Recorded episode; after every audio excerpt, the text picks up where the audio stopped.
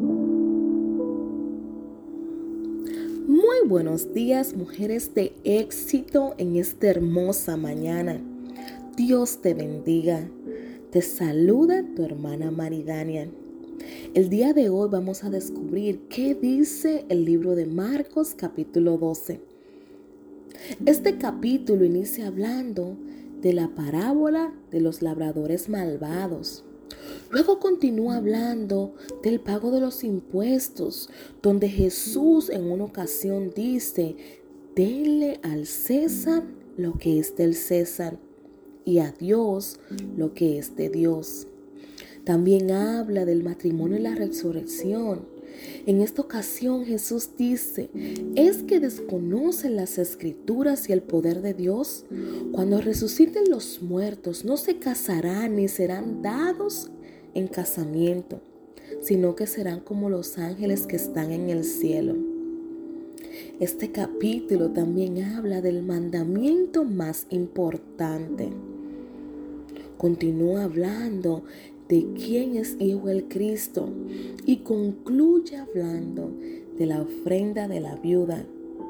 Esta viuda que dio todo lo que tenía Dicen que no daba, ella no dio como daban los ricos en aquel entonces, que echaban grandes cantidades y echaban de lo que les sobraba. Esta viuda dio todo su sustento, todo lo que tenía. Poderosísima enseñanza. Pero el día de hoy yo quiero que tú y yo tomemos un minutito para hablar del mandamiento más importante. Y dice, uno de los maestros de la ley se acercó y los oyó discutiendo.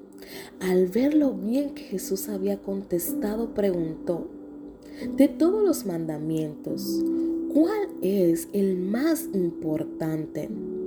Jesús contestó, el más importante es, escucha Israel, el Señor nuestro Dios es el único Señor Amad al Señor tu Dios con todo tu corazón, con toda tu alma, con toda tu mente y con todas tus fuerzas.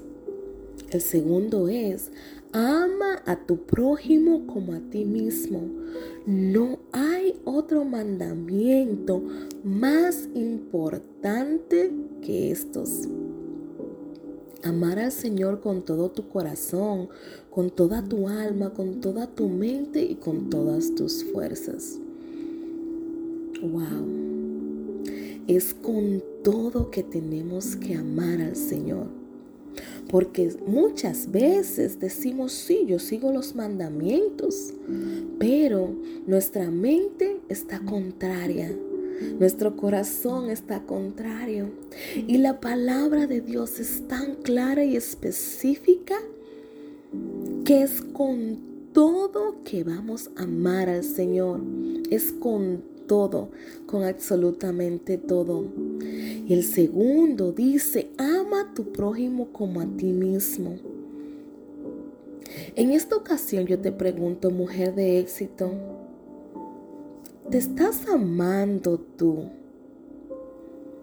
Porque de esta es la única forma que podemos amar a nuestro prójimo.